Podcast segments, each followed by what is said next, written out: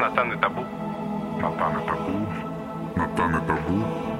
Натан и Табу. До 26 лет ни один человек не знал о том, что я сплю с парнями. Мол, все-таки смогу порадовать родителей. Вдруг у меня будет вот эта вот нормальная семья. Да, мне приходилось притворяться, если я за это ненавидел. Мне надо помнить буквально все фразы, которые я говорю. Я совершил камин -аут. Все такие, господи, Коля, ты столько молчал.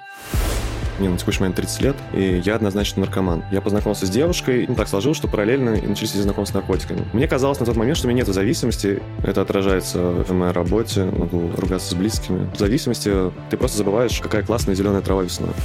Человек принимает решение релацироваться уехать. Это не как поездочка на месяц по турпутевке. Уровень английского, мы все молодцы, хорошо разговариваем, опять же, в отпуске, но когда мы говорим про работу, это другая история. Современная профориентация, она другая, позволяет вытащить ответы на все вопросы, на которые они были, там, да, условно, кем стать.